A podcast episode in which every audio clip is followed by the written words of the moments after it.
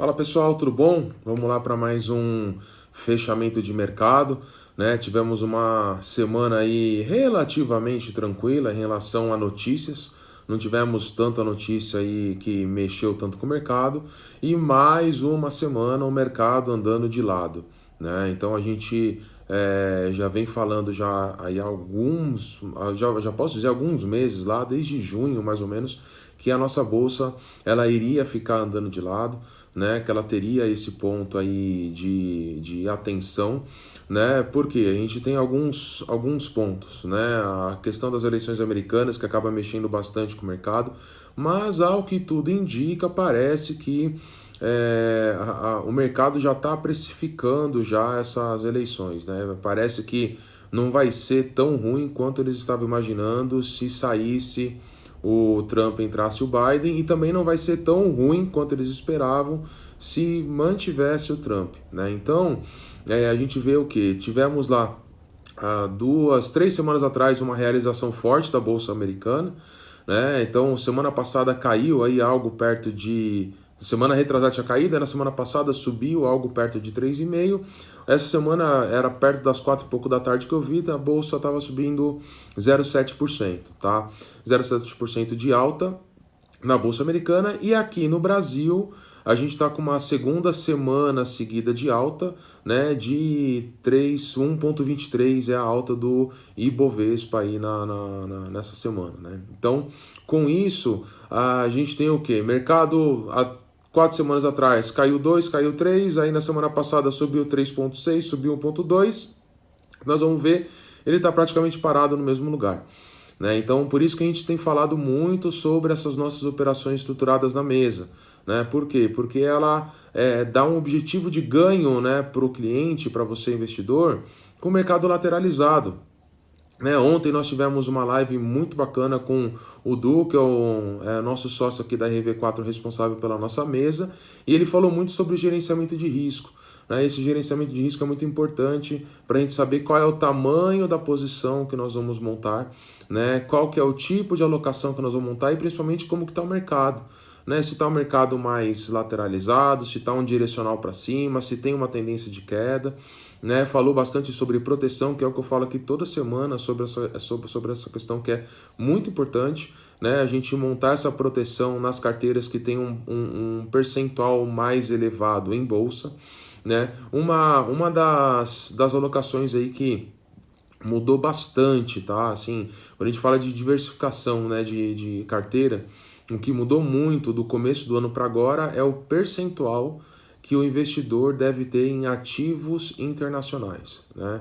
Ou ativos internacionais via fundos internacionais, só que acaba que quando você vai via fundos internacionais acaba restringindo muito o acesso aos clientes, porque para você poder ter acesso a um fundo internacional, é, você investe aqui no Brasil, ele é regulado pela Ambima, é tudo certinho aqui. Dinheiro Brasil, você não tem que mandar dinheiro para fora nem nada, só que é para investidor qualificado.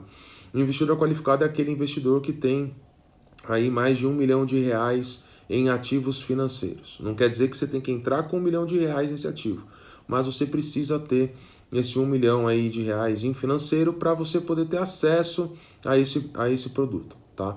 Tirando isso, uma outra forma de fazer uma alocação internacional é via é, o certificado de operações estruturadas, que é o famoso COI, que aí é para investidor geral, você consegue colocar com um mínimo de 5 mil reais, você consegue já fazer essa diversificação, você consegue é, investir e apostar, na, por exemplo, no mercado chinês, no mercado em mercados emergentes, você consegue apostar no mercado americano, você consegue apostar no mercado de tecnologia. Então isso é uma forma que o investidor brasileiro menor tem para poder alocar em COI e qual que é o benefício dele? Você ter o capital protegido, né? Porque quando você vai para fundos internacionais, mesmo os fundos de renda fixa lá fora, eles acabam tendo uma marcação ao mercado diária, diferentemente de um fundo de renda fixa aqui, que os investidores só sentiram de fato essa marcação ao mercado lá na pandemia, lá no início, que nós tivemos uma série de fundos de renda fixa dando negativo, o fundo multimercado, o fundo internacional de renda fixa,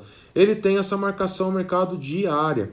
Né? Então, se a, a, a, a, o risco daquele papel aumenta ou diminui, esse fundo ele valoriza ou desvaloriza. Né? Então, é por isso que é, esse tipo de fundo ele é um fundo para investidor qualificado, porque o investidor ele tem que ter um pouco mais de entendimento do que é de fato essa marcação ao mercado, que ele vai ter um pouco mais de volatilidade na carteira. Porém, por que, que a, a XP ela ela está recomendando uma grande para vocês terem uma ideia, o perfil agressivo hoje ela está recomendando algo perto de 30% de alocação internacional. Né? Algo muito forte. Mas por quê? Porque ela vê que o cenário Brasil tá, para os próximos anos vai ser um cenário mais desafiador do que para os, os países de primeiro mundo. Tá? como por exemplo os Estados Unidos, né? ou como você vê como a economia da China. Então se vê que tem uma possibilidade de ganho adicional maior lá fora do que aqui. Isso não quer dizer que a gente não tem oportunidade aqui, mas o que, que vale dizer? Vale dizer que é, nem é, praticamente um pouco mais de 1% é, de todo volume negociado no Brasil, é, quer dizer, no mundo é 1% no Brasil. O que, que isso quer dizer? O PIB do Brasil corresponde a nada praticamente do mundo. Né? Então é como se você tivesse pescando somente num aquário e na hora que você vai ver tem o oceano todo para poder é, pescar. Então vale a pena essa diversificação e a XP está vindo com muita coisa bacana internacional. Tá? Mesmo para produtos de renda fixa, fundo de ações globais, fundo multimercado. Então pode ser que faça sentido fazer essa diversificação. Tá? Falando aqui na, no, no, mercado nacional, a gente teve o que? Bolsa que eu falei subindo 1,2 essa semana, tivemos o dólar também subindo. Antigamente a gente tinha uma descorrelação muito parecida. É o que? Se bolsa subia 1, dólar caía 1. Se bolsa subia 2, dólar caiu 1,5. É, hoje não, hoje ele está bem descorrelacionado. Né? Nós estamos vendo o que? A Selic ainda em 2%, porém a curva de juros é, na semana passada ela teve uma alta muito grande, tanto que eu falei que ainda tinha oportunidade em ativos pré-fixados. Né? E essa semana a gente imaginou que essa curva ia fechar um pouco e ela não fechou. Né? As curvas longas, né? janeiro 24, 25, 26, 27, elas estão estáveis praticamente. Né? Porém, as, as curvas curtas, elas aumentaram, elas tiveram uma boa valorização, uma boa alta. Por que isso? Porque é, tá vendo o que? A gente tem um IGPM muito assim, 14 ou 15% do IGPM nos últimos 12 meses. E a gente tem visto que pode ser que a inflação ela acabe vindo antes do esperado. Inflação vindo antes do esperado quer dizer que há uma previsão da Selic subindo antes do esperado. Então por isso que tem uma pressão maior nessas curvas curtas do que nas curvas longas. Tá? Então, o que se imaginava que a inflação ia vir daqui uns dois, três anos, já está se imaginando que ela possa vir aí dentro de, dos próximos 12 meses, uma inflação na meta dos 4%.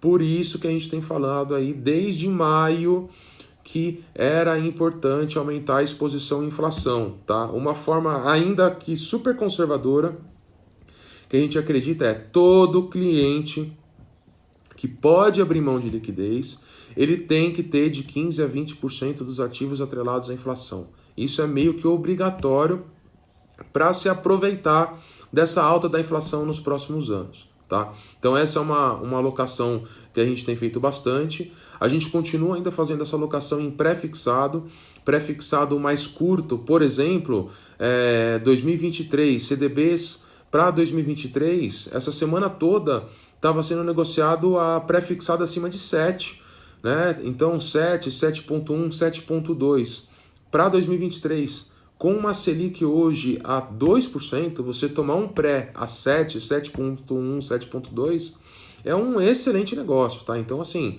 pode fechar o olho e alocar. Para quem quer é, ter, independente se vai ter alta de Selic ou baixa de Selic, independente se vai ter manutenção e quer garantir já uma taxa pré boa, a gente tem aí taxas pré-fixadas para 2025 pagando algo perto de 9, tá? A gente vê que o prêmio na curva de 23, ele é um prêmio melhor do que em relação a risco retorno, em relação ao prêmio de 25. Porém, se você está confortável em alocar o seu patrimônio e você está satisfeito com esse, esse retorno em renda fixa de 9% ao ano, meu, não, não tem o que pensar. Tem que entrar nessa alocação porque faz sentido. Vai colocar um percentual grande de patrimônio? Não, não vai colocar. Vai colocar um pequeno, 2, 3, 4, 5% do seu patrimônio nesses pré-fixados. Se for para um, um, CDB para 2023, pode ser até que aloque um percentual um pouco maior, que ainda faz sentido, porque o prêmio embutido na curva está maior na de 23 do que na longa, 25, 26, 27. Tá? Então esse é a nossa, a nossa, o que a gente tem mais trabalhado, né? É o IPCA e o pré-fixado mais o pré-fixado curto, tá?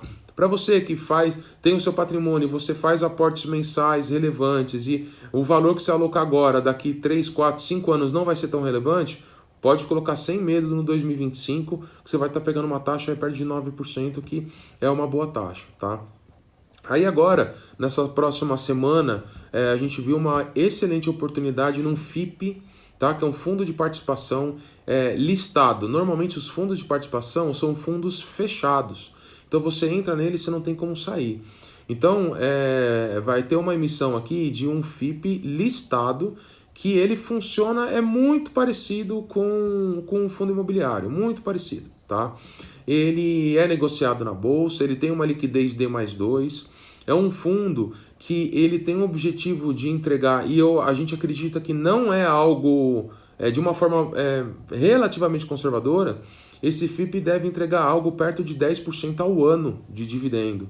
E 10% ao ano de dividendo isento de imposto de renda, gente, é, um, é uma taxa astronômica, né? Então faz sentido colocar. Então é assim, Porém, qual que é a desvantagem dele? Ele é negociado em bolsa. Então vocês vão perceber que vai ter oscilação de cota. A cota está a 100 reais, a cota foi para 95 reais, a cota foi para 105 reais. Vocês vão ver isso. Só que como é um FIP de distribuição de energia elétrica, né? Então tanto solar quanto é, outras fontes de energia renováveis, é um FIP que assim, eles já têm contratos de distribuição já para os próximos 30 anos. Então é algo, um dividendo praticamente que certo por 30 anos. E qual que é a vantagem? Pô, eu entrei aqui, Rafa, eu entrei aqui e já me deu 15% de ganho de capital em seis meses. Posso sair? Pode. Em D2 o dinheiro está na sua conta, você teve 15% de ganho de capital mais o dividendo do período. Mas eu acho que esse fundo imobiliário, esse, esse FIP, é para você ficar aí e fechar os olhos. Né? Quando vamos sair? Ou se tiver um ganho de capital astronômico, a gente sai, espera a cota desvalorizar e entra de novo, ou quando nós tivermos uma Selic tão alta que não faz mais sentido eu ter um FIP pagando dividendo de 10% ao ano. Tá? Então a gente começou a trabalhar esse FIP aqui no escritório. Se você quer saber até um pouquinho mais, entre em contato aí nas nossas redes sociais. Se você já é nosso cliente, fala com o assessor, porque eu acho que é uma excelente alternativa. Né? A gente tem que buscar agora alternativas é, é, com melhores rentabilidades e que não tenham tanto risco né, do que você colocar simplesmente ação. Você tem que ter ação, você tem que ter proteção, você tem que ter renda fixa, você tem que ter fundo multimercado, mas essa classe de ativos de fundo imobiliário e FIPS, elas são classes que é, elas a, a, a, os aluguéis, né, os valores que são pagos ali dentro do FIP ou do FI, eles são atrelados à inflação né? ou IGPM. Então, é, é uma forma também de você alocar em inflação, né? ou via esses CDBs inflação, crédito privado inflação, ou via esses fundos imobiliários e os FIPS. E assim, nessas últimas semanas, esses FIPs, eles, a bolsa no, no mês passado caiu 5,5% e os FIPs, eles, os fundos imobiliários, eles subiram. Né? Então, assim, eles estão com uma cota descontada desde lá de trás, da época da pandemia, mas eles estão pagando dividendos na proporção de 0,5, 0,6, 0,7 ao mês, que é algo muito bom frente a uma Selic de 0,18, tá bom? Pessoal, eu fico por aqui, eu espero que todo mundo esteja bem. Acompanhe a gente semana que vem, tem mais uma aula magna nossa. Eu vou estar tá lá falando na quinta-feira às 9 horas da noite um pouquinho sobre diversificação de carteira tá? O quanto que é importante a gente ter produtos descorrelacionados, tá bom? Vejo vocês, acesse o nosso, a nossa bio que aí tem o cadastro para vocês fazerem para a nossa aula magna, tá bom? Abraço pessoal, tudo de bom.